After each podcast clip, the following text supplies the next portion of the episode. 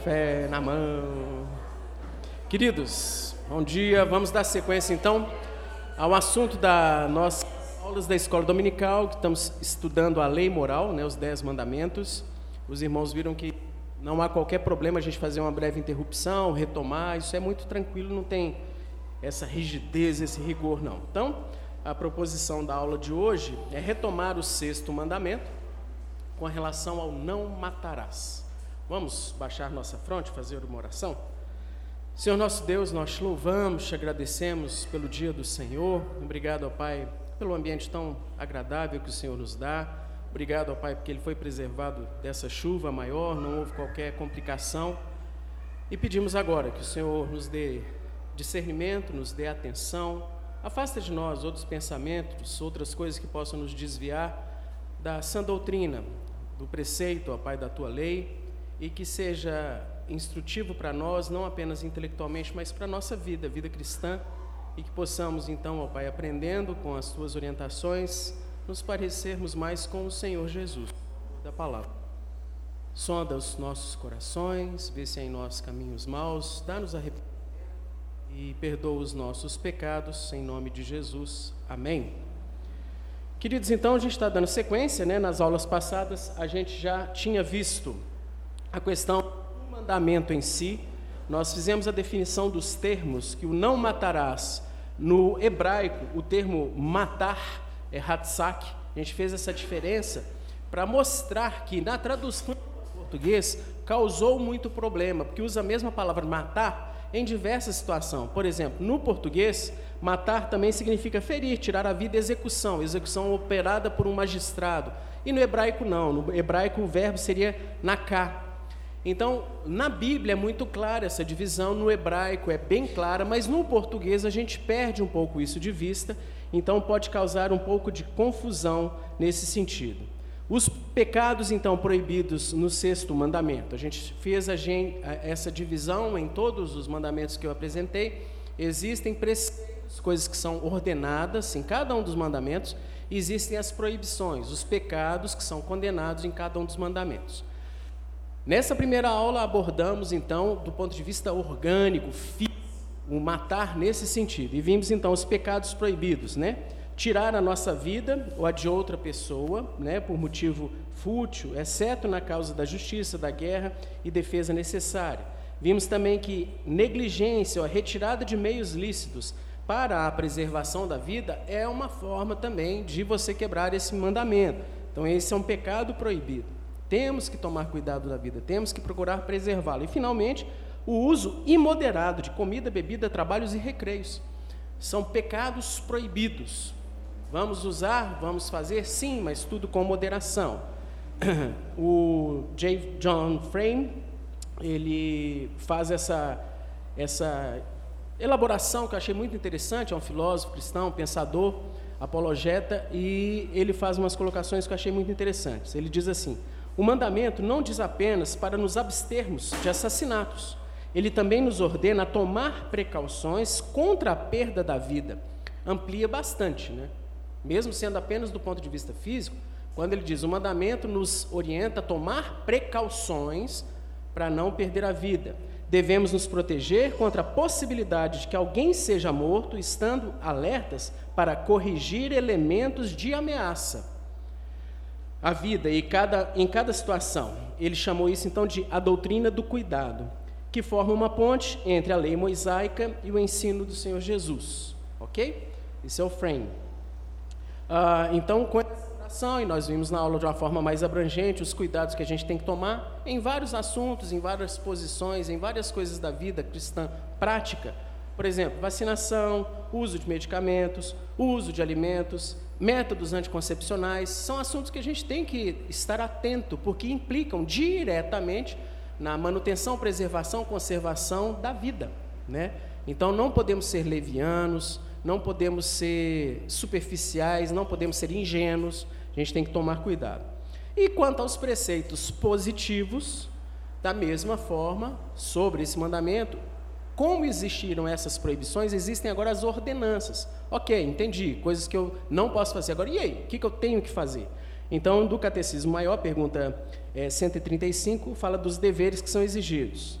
Todo empenho, cuidado e esforço legítimo para a preservação da nossa vida e dos outros. Isso é demandado de você. Não é apenas uma atitude passiva ou de atenção, você também tem que ser proativo. Resistir a todos os pensamentos, propósitos, subjugando as nossas paixões. Várias paixões, vários desejos que a gente tem vão militar contra a preservação desse mandamento, contra esse preceito. Tanto do ponto de vista físico, que nós falamos, quanto na aula de hoje que a gente vai ver do nosso coração.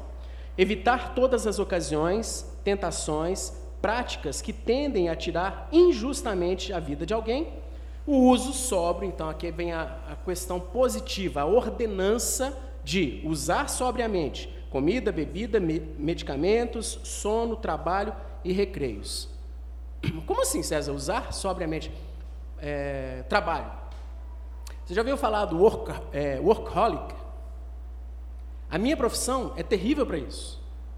Tem médico, gente, que passa de 80 horas por semana de trabalho tranquilo. Tem quatro, cinco empregos, sai de um e vai dormir no outro emprego e faz o e vai para o outro hospital de manhã. Isso é muito comum, né? E como existe a facilidade de conseguir um emprego na minha área da medicina, isso é muito comum. O cara não para de trabalhar, porque acha que está fazendo uma coisa boa, né? E não preserva a, a saúde. Então, essa moderação nos ambientes de trabalho, a gente tem que tomar cuidado com isso. É, outra situação, você não tem essa carga tão exacerbada de trabalho, mas não para de pensar no trabalho. Vai para casa, só está pensando no trabalho. Sua esposa te cumprimenta, seus filhos querem brincar, você está pensando no trabalho, você não desliga. É outra forma de você estar tá usando imoderadamente a questão do trabalho. Você não consegue descansar, você não se desliga. Falta o quê? Confiança no Senhor, na provisão do Senhor. Vem estresse, burnout, e aí vai, né? Várias situações. É, com relação à prática e uso de algo de uma forma imoderada, é aquela que impensadamente você faz, que não tem um efeito que seja maior, um, um, desculpa, um benefício que seja maior do que um poss possível efeito maléfico que é a situação ou prática que você está fazendo. O benefício ou efeito da referida prática deve estar, de alguma forma, promovendo a glória de Deus, e não apenas um ganho pessoal, prazer pessoal. Então, tudo que a gente fizer tem que ser para a glória de Deus, qualquer prática ou ação tem que ter algum benefício e estar promovendo a glória de Deus. Por exemplo, tem uma situação de tomar um veneno que pode promover a glória de Deus. Como assim, César? Quimioterapia.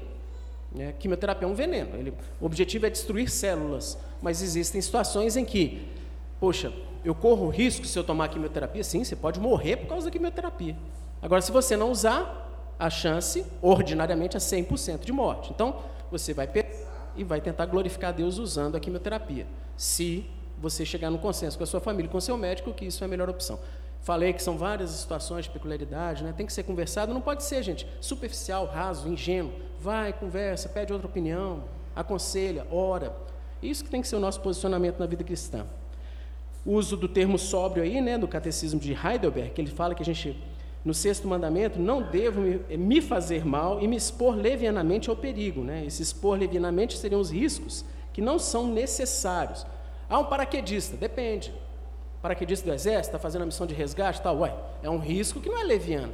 Agora, vou fazer paraquedismo de curtição, para dar um rush. É uma coisa para você questionar. Para que você está fazendo? Deus é soberano, mas eu não posso usar essa realidade espiritual para me autorizar a ter uma vida displicente. Sair fazendo, não, Deus é soberano, eu sou calvinista reformado, Ele sabe todas as coisas, eu confio na soberania de Deus, então se eu tiver que morrer fazendo isso, eu vou morrer. Ah, né, isso aí você está tentando a Deus. Isso aí é uma desculpa de uma verdade espiritual como pretexto de uma prática impensada. Tenha moderação, tenha ponderação. E chegamos então na aula de hoje, o sexto mandamento e a psique. Ah, na Bíblia é muito claro que nós somos compostos de elementos orgânicos, físicos, palpáveis e elementos intangíveis. A nossa alma, o nosso espírito, que é o que a Bíblia chama de psique. Né? Ah, somos seres integrais, você não consegue separar uma coisa da outra. O que tem influência no seu corpo físico influencia na sua alma, no seu espírito, e o que tem influência no seu espírito muitas vezes influencia no seu corpo físico. Então, essa separação que eu estou fazendo, queridos, é uma forma didática, simplesmente para abordar o assunto de uma forma não tão extensa. Por isso que a gente fez a divisão: corpo, corpo e agora psique, alma, espírito, as coisas intangíveis, que também são abordadas no sexto mandamento, tá? Vamos lá. A abrangência então desse sexto mandamento, nós veremos que o Senhor Jesus, o próprio autor, né, da palavra, ele é o verbo de Deus, ele é o que redigiu lá o, os preceitos da lei moral, ainda que pela, pela Deus inicialmente, mas depois através de Moisés. O Senhor Jesus, melhor do que ninguém, sabia o significado explícito de cada um dos preceitos. Então nós vamos ver na aula de hoje, basicamente, que o autor da palavra traz luz sobre o significado e profundidade do sexto mandamento. Esse vai ser o assunto, o tópico da aula de hoje. Um dos textos mais conhecidos, de maior referência para a gente, é o texto de Mateus, capítulo 5, versos 21 e 22, que o Senhor Jesus chega naquele contexto cultural, já tinha tido Israel, a lei cerimonial toda estabelecida, os preceitos civis, a lei moral já bem conhecida, várias tradições sendo colocadas pelos judeus, né, acima, é, é, em cima dessas leis, no contexto do exílio, e Jesus veio e dá um pouco de um pouco não, e dá uma plena revelação, esclarecimento sobre o assunto. Ele diz: Ouvistes o que foi dito aos antigos? Não matarás? Quem matar está sujeito a julgamento. Eu, porém, vos digo que todo aquele que, sem motivo, se irá contra seu irmão estará sujeito a julgamento. E quem proferir um insulto a seu irmão estará sujeito ao julgamento do tribunal. Quem lhe chamar tolo estará sujeito ao inferno de fogo. É, o teólogo Henry comenta da seguinte forma: os mestres judeus, nesse contexto histórico e geográfico, ensinavam que nada, salvo o homicídio, o assassinato de fato, né, o Natsak que a gente viu lá, era proibido pelo sexto mandamento. Assim, eliminavam do seu significado espiritual. Cristo mostrou o significado completo do mandamento. Então, nós vamos ver que a quebra deste mandamento não exige não demanda apenas as vias de fato, as coisas materiais. Ela pode acontecer no âmbito da razão, do pensamento e do coração, dos desejos. Então, muitas vezes se quebra, se peca contra o sexto mandamento nessa esfera, sem que nada concreto, palpável seja feito, mas apenas no coração. Calvino também faz a seguinte advertência: se tens lembrança, o português é mais arcaico, tá, gente? Se tens lembrança que Deus está assim a falar como legislador, pondera, pensa. Ao mesmo tempo que por esta norma, o sexto ele regula-te a alma, não apenas o físico, mas ele regula a alma. Pois seria risível, seria engraçado que aquele que esquadrinha as próprias cogitações do coração humano e nelas particularmente se detém, nada mais instruísse a verdadeira justiça senão o corpo então Calvino fala, ele amplia, não se restringe ao corpo físico orgânico. Tra trata também das questões da alma e da intenção do nosso coração.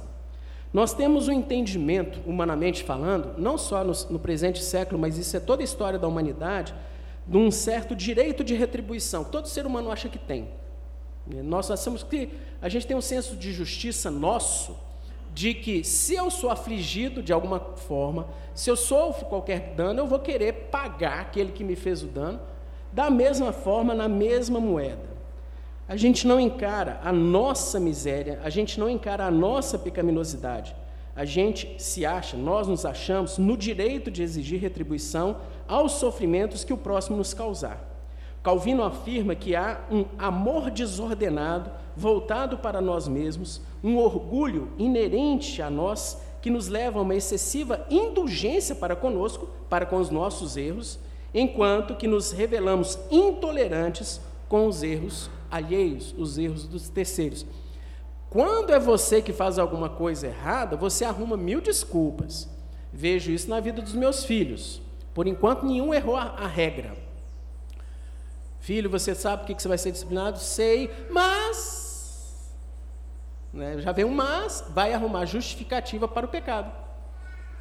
Não assume que pecou, cala, se submete, se arrepende e vamos tocar a bola. Não, sempre tem um mas, tem que entender que estava acontecendo isso. Então a gente sempre tem uma indulgência para conosco. Agora, quando é o próximo, aí a gente é totalmente intolerante.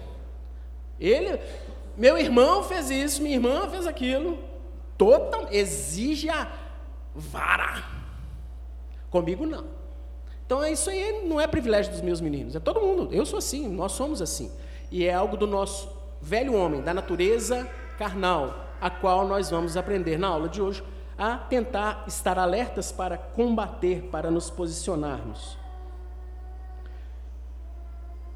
Ok. Pedro, então, sabendo disso, além do Senhor Jesus, que faz a revelação já na plenitude dos tempos, nós vemos que a Bíblia continua fazendo essas revelações. Eu vou jogar lá para a carta do final, depois eu vou retroceder para Paulo, mas eu achei mais didático fazer dessa forma. Então, Pedro dá a seguinte exortação para a gente na primeira epístola dele. Alguém consegue ler? Em voz alta? Pode ler.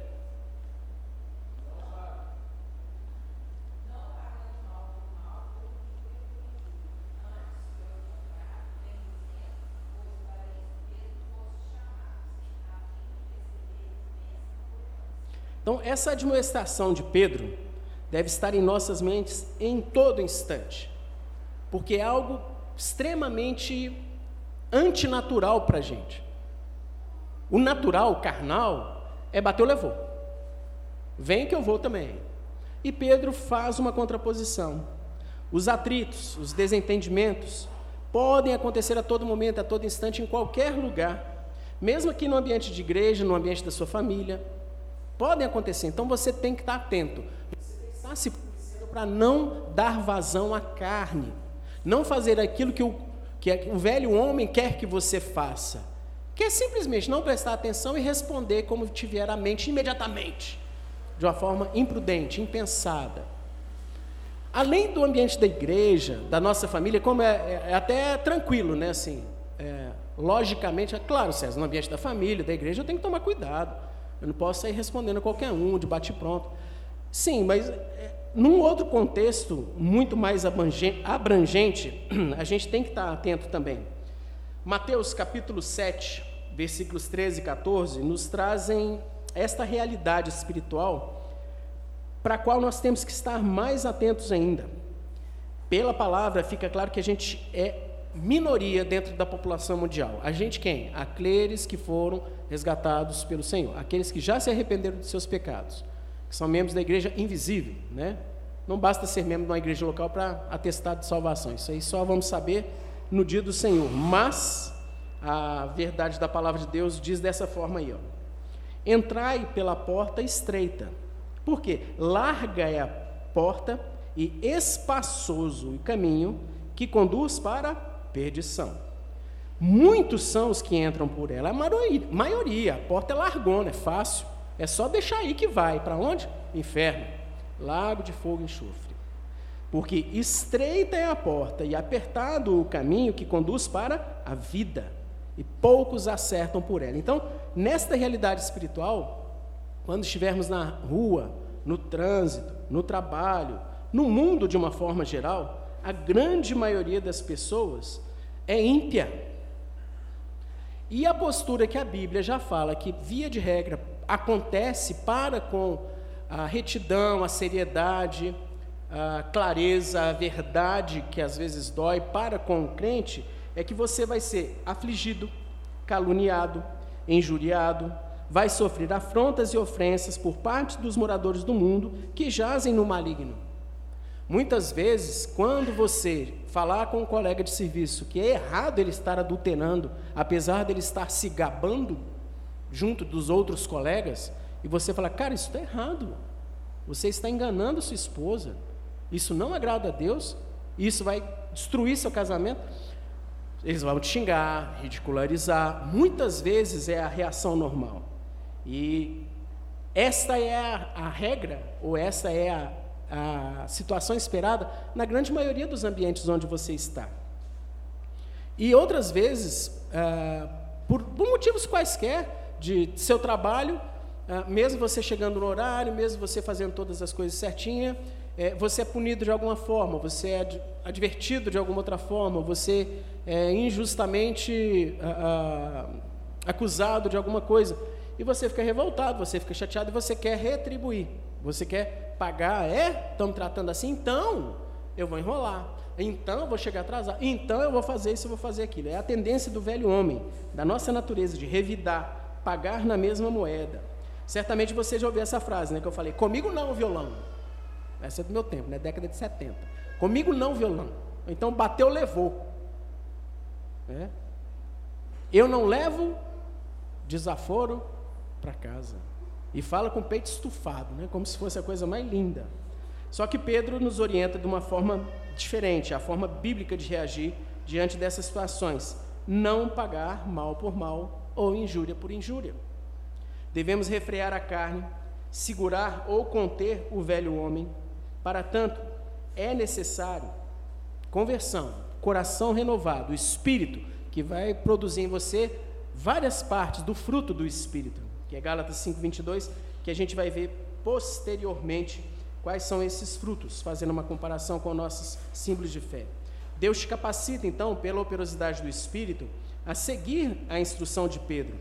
Não adianta só força, não adianta só atenção, você tem que ter vida de oração, você tem que buscar a Deus. É, entender que aquilo que você está lendo, você deve procurar aplicar para a sua vida, entendendo que não tem que passar um dia na sua vida, ou não pode passar um dia na sua vida, em que você não coloque as coisas diante de Deus, perguntando a Deus, preciso me converter em alguma área aqui, e então, aplicando isso, você evidenciar esses frutos dignos de arrependimento. Você deve obedecer. Pedro dá essa exortação. Igual eu falei, então eu fui lá na carta de Pedro, vamos retroceder agora para Paulo, Epístola da Igreja de Roma. Obedecei aos que. Oh, desculpa, abençoai os que vos perseguem. Abençoai e não amaldiçoeis. É uma das, uma das afirmativas aí mais doidas, né?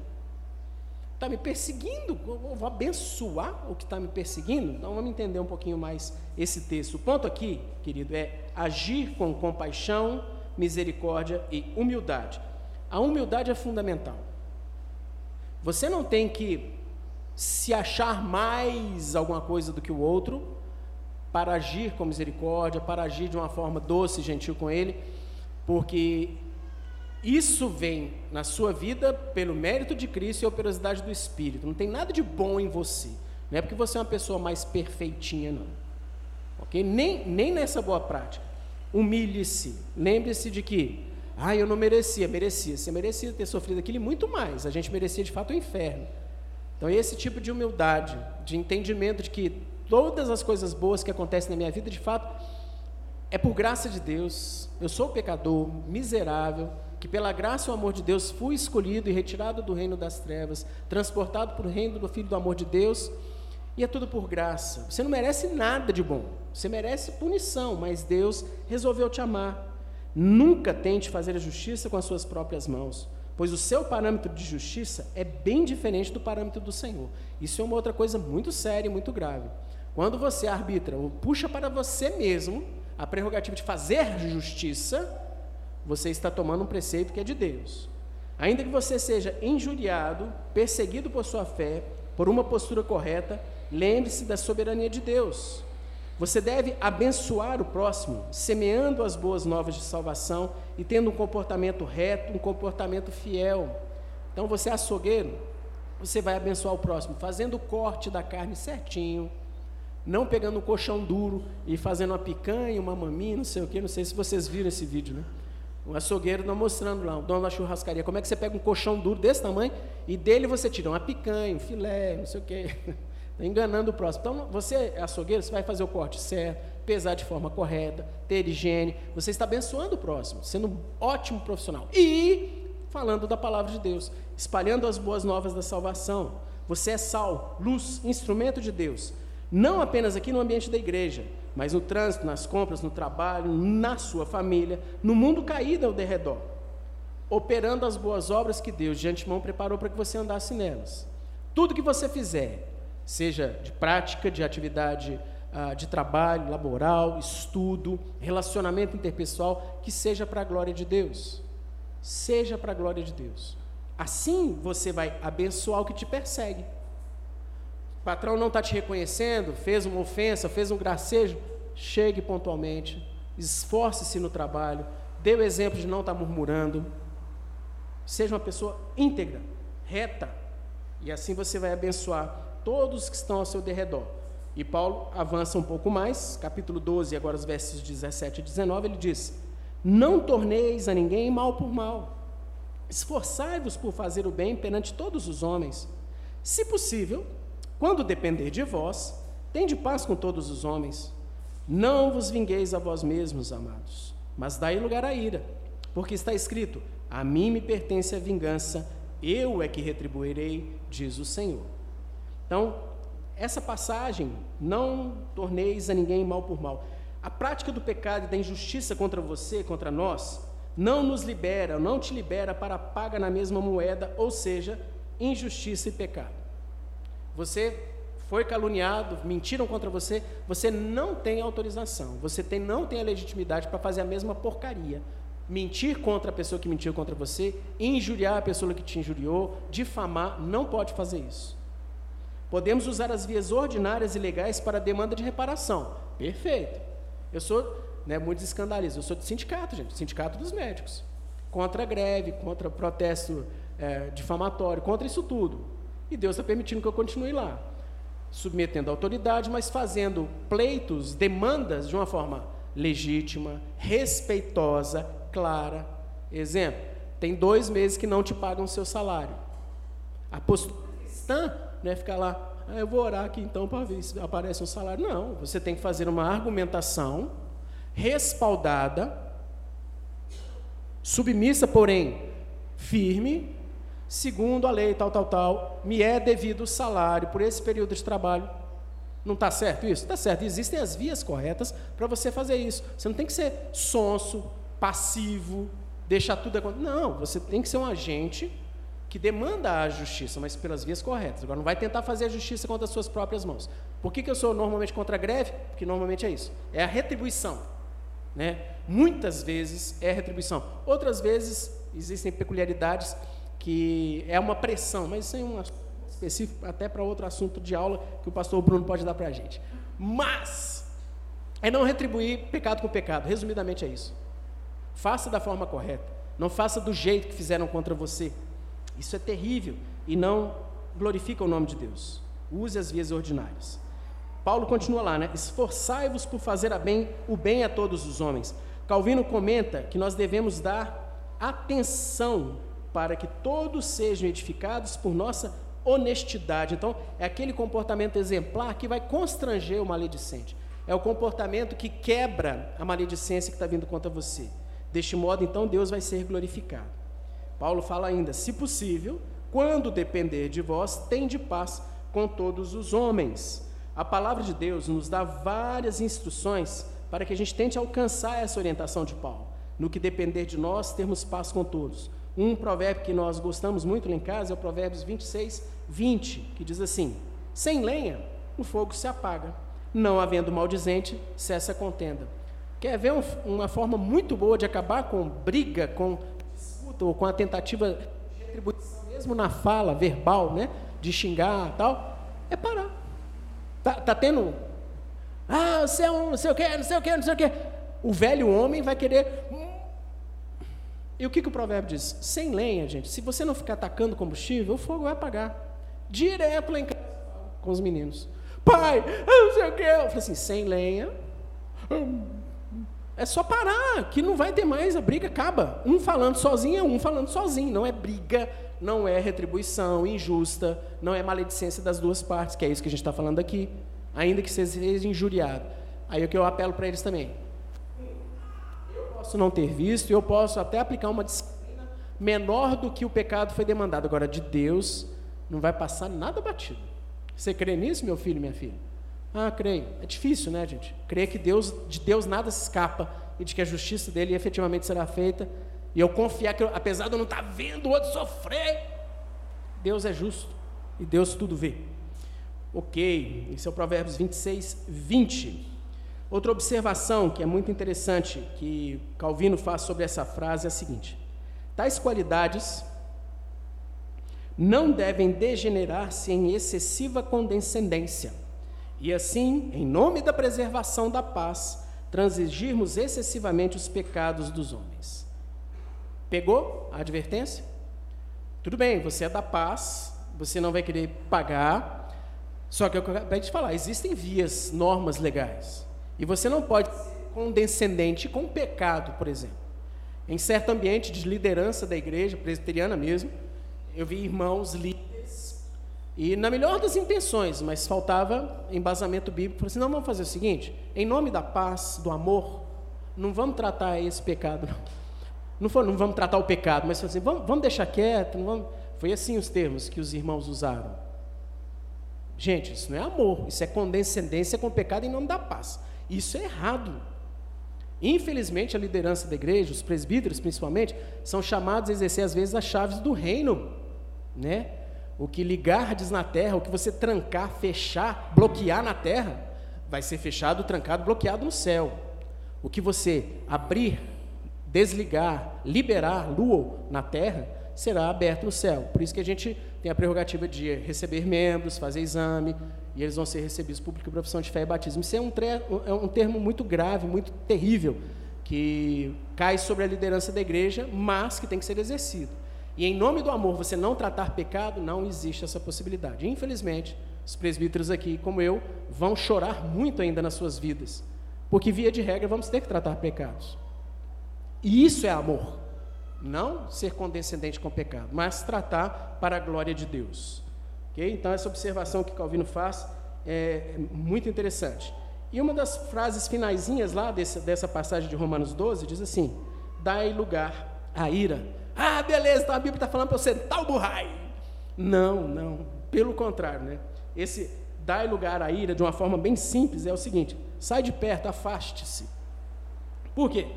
Apesar de Deus ser santo, misericordioso e amoroso, ele é justo. Ele é perfeito e ele tem uma santa ira. Então fica tranquilo, dá um passinho para o lado, deixa Deus tratar em algumas áreas, em algumas situações que transcendem a sua capacidade de intervenção. Por exemplo, tem um cara aí na internet difamando o nome de Cristo eu entrar na internet e começar a difamar, falar que o cara é bobão, que ele é um otário, que ele está com a calça não sei o quê, não adianta nada. Dá lugar à ira. Deixa que Deus vai tratar com o caboclo. De Deus não se zomba. Dá lugar à ira. Ninguém pode escapar dos olhos de Deus, e somente Ele tem a autoridade final para julgar aqueles que difamam o nome dele. Se você tenta fazer isso, você priva a Deus desta autoridade, dessa prerrogativa de um julgamento perfeito e correto. Ah, César, mas e os magistrados? Sim, queridos, eu estou falando isso numa esfera pessoal, de você tomar as dores para você, mesmo que seja no ambiente público, lá da internet, você ah, está se policiando nesse sentido. Um dos símbolos de fé da Igreja Reformada, que eu acho muito legal, é o Catecismo de Heidelberg, na sua pergunta de número 105, que ele faz o seguinte questionamento, né? O que exige Deus no sexto mandamento Aí responde: que eu não devo desonrar, odiar, injuriar, nem matar o meu próximo por pensamentos, palavras ou gestos, e muito menos por ações. É interessante, Heidelberg pega da psique, ele pega da esfera do coração e da mente primeiro, para depois falar da parte física, orgânica. Os nossos símbolos de fé são mais. Fala primeiro, lá na resposta da pergunta, fala das questões físicas e depois cita a da psique por mim mesmo ou através de outros. Antes eu devo fazer morrer todo o desejo de vingança. Então é muito legal e muito importante focarmos nessa orientação final aqui. Quando a Bíblia fala, gente, a vingança pertence ao Senhor, é isso mesmo. Você não tem direito, você não tem. Ah, César, mas e o vingador e o magistrado? São autoridades que Deus pontualmente coloca da forma ordinária, pela justiça, de arbitrar. Todo mundo aqui é juiz, todo mundo aqui é magistrado? Não. E digo mais: se você não está no exercício da sua função de juiz, de magistrado, de policial, o que quer que seja a autoridade, você não tem essa, essa autoridade para fazer isso qualquer instante, de uma forma pessoal. Tem que ser nas instâncias instituídas. Ok? Agora, o mais importante é não vingança. Isso é difícil. Isso é uma coisa que vai contra a nossa natureza, que a gente quer sentir, ver o outro pagando, ver que ele está sofrendo, isso é da nossa natureza carnal. E Calvino, mais uma vez, afirma assim: portanto, por esta lei, o sexto mandamento, não só se proíbe o homicídio do coração, mas também se prescreve a disposição interior em conservar-se a vida do irmão. Porque quando eu desejo a vingança, eu quero que ele se estrepe, eu quero que ele morra. Né? Miserável. Essa é a natureza normal. A mão, de fato, perpetra o homicídio, concebe-o, porém a mente, enquanto é impregnada pela ira e pelo ódio, vê se te possas irar contra o teu irmão sem que ardas em desejo de ir à forra. É muito difícil você ter o ódio sem esse desejo da vingança, da retribuição, de que você veja ele no sofrimento pleno. Se não te podes contra ele irar, então nem mesmo odiá-lo, uma vez que o ódio, outra coisa não é, senão a ira inveterada. Já foi pronunciado pela boca do Espírito, que é homicida, aquele que em seu coração odeia seu irmão. Está citando 1 João, capítulo 3, versículo 15. E lá quando Jesus fala, né, de chamar ele de tolo, raca, idiota, bobo, também é uma forma de você estar tá desejando o mal para o seu próximo. Ok? E finalmente vamos chegar nos nossos símbolos de fé, vamos acabar no horário, fique em paz, tá? A aula não começa agora, não. Pergunta 135, Catecismo Maior de Westminster. Vamos lá. Quais são os deveres exigidos no sexto mandamento? Pensamentos caridosos. É demandado isso de você. Não é natural isso em você. Natural em nós é sempre pensar o mal, é sempre estar tá condenando, é sempre estar tá julgando. Amor é demandado de você. A compaixão é demandada de você. Mansidão, benignidade e bondade. É demandado que você tenha um comportamento e palavras pacíficos, brandos, corteses. É demandada de você longanimidade e prontidão para se reconciliar. Oh, dificuldade! É difícil. Suportar pacientemente e perdoar as injúrias. Esses são os deveres que nos exigem o sexto mandamento, os preceitos positivos da observância do sexto mandamento. Eu pus propositalmente descendo assim. O que, que te lembra quando você lê essa lista aqui? Fruto do Espírito. Ah, menina crente, é minha irmã. Gálatas 5, 22, olha que legal. Mas o fruto do Espírito é amor, alegria, paz, longanimidade, benignidade, bondade e fidelidade, mansidão, domínio próprio. Certinho. O preceito positivo do sexto mandamento no catecismo maior nada mais é do que você evidenciar a fruto do Espírito. Não vem de você, querido, não, não adianta fazer força. É oração, é clamar a Deus que te capacite. Porque isso é contra a sua natureza, isso não é normal. Isso é um homem espiritual que vai produzir. Isso Deus tem que colocar no seu coração. Porque o nosso desejo é revidar, o nosso desejo é nos vingar, o nosso desejo é condenar. É, como os irmãos sabem, eu participo de uma comissão da nossa igreja, da nossa denominação, que trata de um assunto muito polêmico, que causa muita divergência entre os irmãos. E como é triste, queridos, homens maduros, piedosos, assim, em várias outras áreas da vida, no que trata dessas diferenças, principalmente algumas diferenças litúrgicas, dos dois lados, sabe? Um atacando o outro, assim, maledicência mesmo. Ah, fulano, tá vendo, né? não sei o quê. E o outro lado, é, mas foi cicano, né? não sei o quê. É muito triste isso. Isso assim, por quê? Porque dá vazão à carne. Perdem a oportunidade de ficar calado, buscar que Deus abençoe a vida do próximo naquilo que ele estiver errado, orar, e fica nesse negócio, principalmente, né? WhatsApp, computador, Facebook, Instagram. Muito triste. Isso é muito terrível.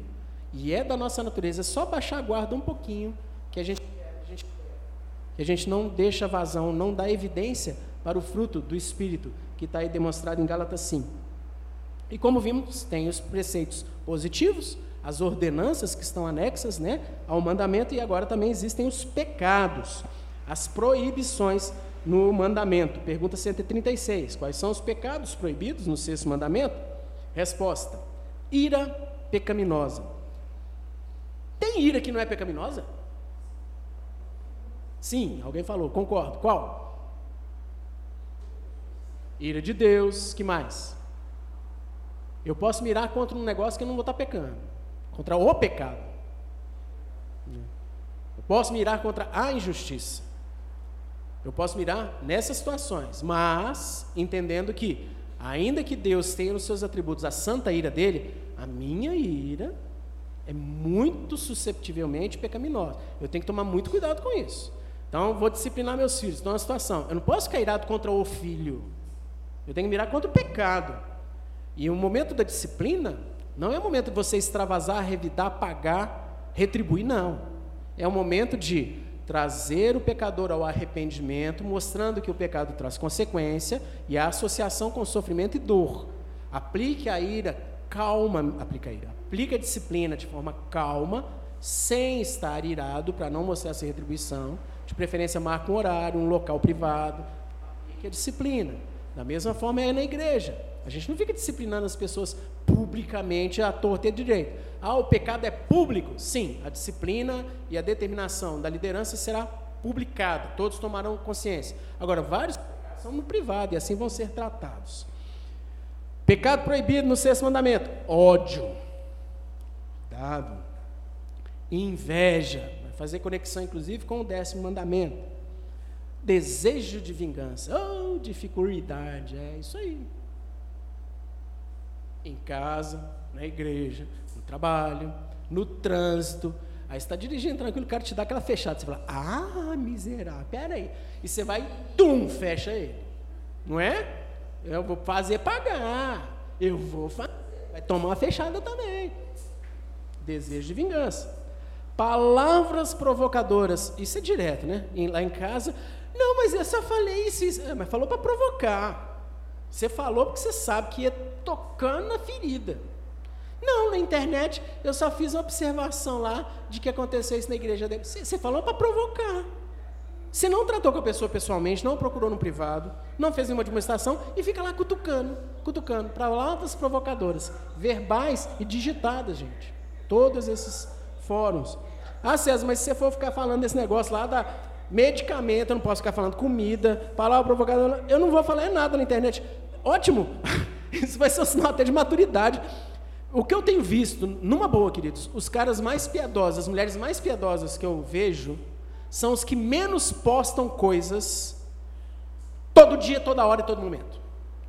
Quando posta, normalmente são coisas preciosas, extremamente edificantes, não maledicentes, de contribuição, de ensino, sem ridicularização, sem aquele humor gospel do capeta, né?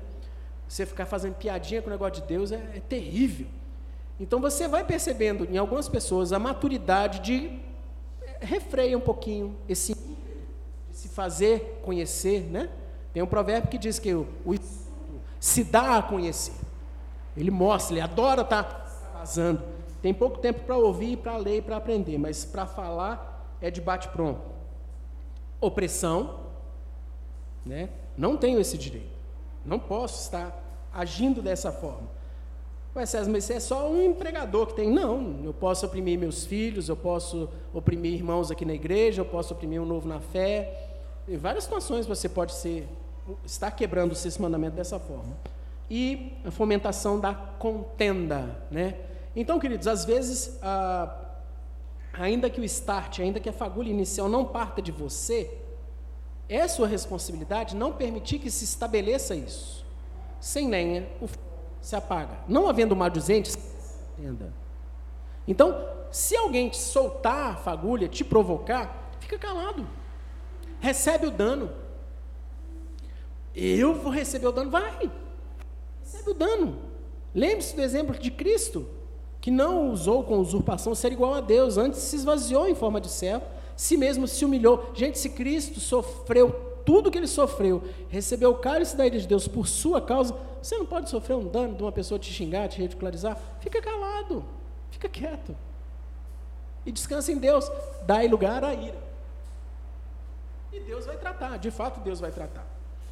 Então que Deus tenha misericórdia das nossas vidas, preceitos difíceis, graves, Todos que têm a Bíblia de Genebra comentada está lá, o símbolo de fé. Pesquise depois na internet as perguntas 135 e 136 e estude um pouco mais para se aprofundar nisso aí.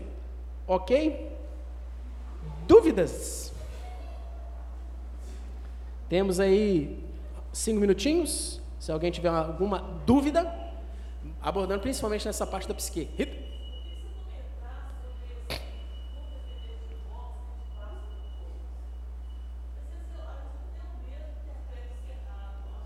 Uhum. Então, por exemplo, é, no que depender de vós, tem espaço com todos. Às vezes, Rita, você vai ser perseguida, por exemplo, no seu trabalho. Você chega na hora certa, você faz tudo bonitinho. O fato de você ser loura, o povo vai pegar no seu pé e vai ficar te ridicularizando. E assim, você não está fazendo nada para isso e você vai procurar não revidar e ainda assim a pessoa continua. Aí você vai chegar num momento em que, pela via correta, você vai procurar seu superior e falar assim: ó, estou sofrendo assédio moral. Tá, tá muito difícil, eu não estou conseguindo trabalhar, produzir adequadamente, porque eu estou sendo assediado. É isso, é isso, é isso. Estão fazendo palhaçada comigo, gracinhas, estão trazendo termos de baixo calão e tal. Você não vai ter paz com as pessoas. Mas no que dependia de você, você se esforçou para. Agora, tem situações que não vão conseguir ficar pacificadas, e eu tenho que lembrar da demonstração de Calvino, ambiente da igreja. Gente, tem algumas coisas que não tem jeito. Eu tenho que entrar com uma denúncia no conselho, para que haja um tribunal e o irmão ou a irmã sejam chamados. E ela não vai ficar feliz comigo. E vai falar assim: César denunciou, quebra o tal mandamento. A pessoa vai ficar triste, às vezes vai ficar até irando contra mim. Mas não tinha jeito de haver paz, por exemplo, na hora da pecaminosidade. No que depender de você, tem de paz com todos. Mas às vezes não depende de você.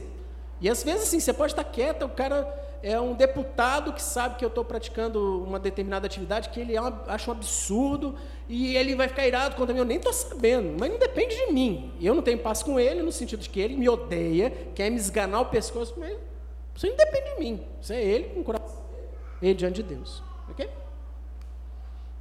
Mais alguém?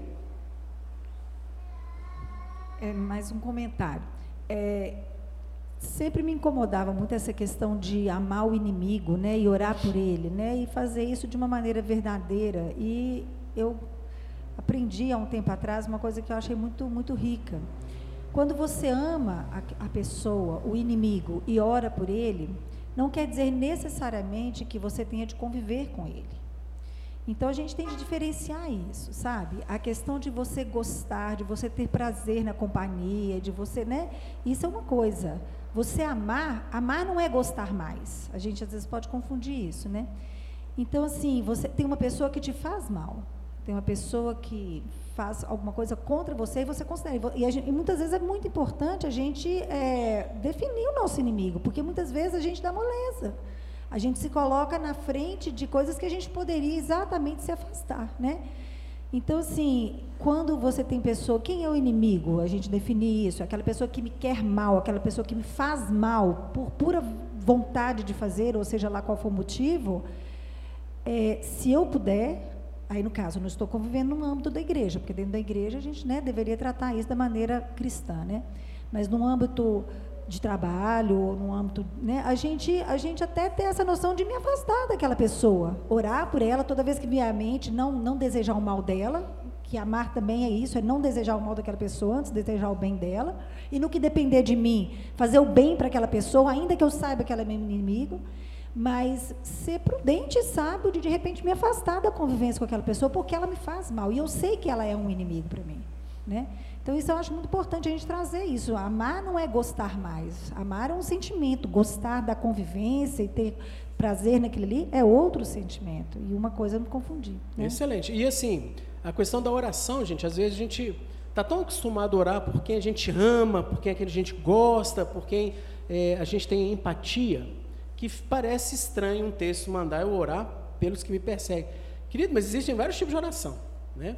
Uma das orações orando, por exemplo, eu é, é, sou inimigo do, do, Humberto, Humberto é meu inimigo, e eu vou orar pelo Humberto. Então, assim, estarei orando por Humberto, Senhor, tira do meu coração o ódio que eu tenho pelo Humberto. Isso eu estou orando por ele. Trabalha na minha vida, tem misericórdia, Senhor.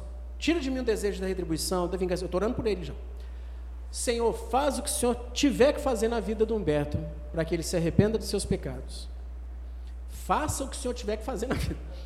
Gente, é totalmente diferente de. Aí eu sei que, por exemplo, o Humberto sabe que eu sou ladrão, difamador, ele sabe que eu estou com, desviando imposto de renda, ele sabe que eu estou fazendo uma opção de coisa ilegal. Ô Senhor, abençoa a vida do César, que ele possa ter êxito nos seus planos e projetos. Eu não posso orar assim pelo meu inimigo. Deu para entender? Você não ora abençoando a pessoa, desejando só que tudo de bom aconteça na vida dela, não. Às vezes você pode orar, Senhor, usa o que o Senhor tiver que usar para que fulano se arrependa. Não sei o que vai ser. Mas, Senhor, usa os meios que o Senhor puder, sendo eu, sendo outro, sendo situações. Aí tem um assunto que é oração imprecatória, mas isso é outra coisa, tá? É, mas assim, ore desta forma, não é para que tudo de bom aconteça todo dia e que tudo dê certo. Não. Isso é uma oração que você normalmente faz com uma pessoa piedosa, tal. Senhor, abençoe aqueles projetos. Mas o cara, poxa, está defraudando, está tá roubando, está bolando um plano do assalto a um banco. Ah, oh, Senhor, abençoe o projeto que possa dar certo. Não pode. Então, assim, orar pelo inimigo é orar tendo em vista os preceitos de Deus e a vontade de Deus. Você não pode orar para que a vontade de Deus seja quebrada, para que os êxitos do ímpio deem certo. São orações que têm que ser coerentes com a vontade de Deus revelada nas Escrituras. Ok? E esse entendimento, afaste-se, isso é muito importante. Dá lugar à ira, sai fora. Não é você que vai fazer pagar, não é você que vai fazer acontecer o preço da retribuição. Não. Isso aí é diante de Deus e da pessoa. Tá? Mais alguém? Por favor, Albert.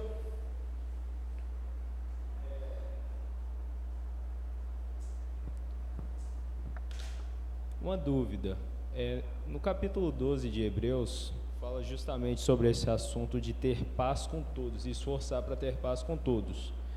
E até mesmo fala a respeito para que nós esforcemos para não é, deixar que brote uma raiz de amargura, porque isso pode causar perturbação a todos. Mas a pergunta, isso foi um comentário, a pergunta é o seguinte: no verso 16 está assim: vigie para que ninguém seja é, imoral ou profano. Hebreus 12, 16? É, 12, 14, de 14, a partir do 14 em diante. Agora a pergunta no verso 16. É, vigiar para que ninguém, é, para que não tenha algum impuro ou profano. É, Desculpa, querido, você... Hebreus 12, 16 é, nem haja, ah tá, nem haja algum é. impuro ou profano, como foi Esaú, o qual por um repasto vendeu seu direito de primogenitura. Isso. Ele pede, é, em algumas traduções está vigiar, para que ninguém se torne como Isaú. Como, se como conciliar isso daí, esforçando para que tenha paz com todos? Porque muitas das vezes, ao instruir alguém, igual você disse, ou então amar alguém, é, entra em conflito também ao dizer que o que ele está fazendo é pecado. Como conciliar isso daí e ter paz com ele ao mesmo tempo? É, é isso aí. No, no, nos textos que a gente viu, é no que depender de vós. Então, às vezes, no ambiente da igreja, por exemplo, que é esse contexto aqui do autor aos Hebreus, ele vinha falando de disciplina, tá? Ele vinha falando de disciplina que os pais aplicam, ele vem falando da disciplina do Senhor, e ele vai falando que no meio da igreja, às vezes, vai ter aqueles que não estão andando de conformidade com a palavra de Deus. E é, que não haja um impuro, um profano, isso tem que ser tratado. A igreja tem que peneirar, a igreja tem que pastorear de fato. E às vezes, houve casos em que a disciplina é aplicada e a reação do faltoso é mostrar o seu interior. Ele se ira, mostra os dentes, quer vir para o confronto, quer te processar, leva você que o estava admoestando, que foi instrumento de Deus, para convertê-lo de um mau caminho a justiça dos homens. Isso aqui então é um impuro, um profano que estava no meio da igreja, que às vezes vai ter esse tipo de reação e você não vai ter paz com essa pessoa. Mas, igual respondi anteriormente, a sua paz, ela não é negociável de paz a todo custo. Então, se há pecado a ser tratado, se há pecaminosidade na igreja, responsabilidade é não ter paz pelo, pelo amor a Cristo. Não, em todas as esferas. Por exemplo, é, seria, eu, eu faço, falo com meus filhos toda hora. Estou usando muito exemplo da minha casa que vocês nos conhecem bem. Eu falo com eles, gente, é muito mais fácil, fulano, beltrano, ciclano. Seria muito mais fácil papai não falar nada, não tratar, deixar passar. Muito mais fácil para mim. E na nossa casa ia ter paz. Ia nada. Porque ia ser um pecado não tratado. E às vezes fica chateado. Mas que injustiça. Fulano fez a mesma coisa e o Senhor só falou isso isso com ele. Comigo, que seja. Que seja. Às vezes não vai dar para dar paz. Vão ficar bicudo, vai ficar com a cara fechada. Aí você tem que abordar de novo. Mas antes não haver paz nesse sentido, para a glória de Deus e você ser obediente a um preceito de Deus, do que fazer de égua, fazer de sonso, não tratar, e a pecaminosidade se instala e uh, o fruto disso não é fruto digno de arrependimento. Então é nesse sentido, isso aqui que o autor dos Hebreus está falando aqui.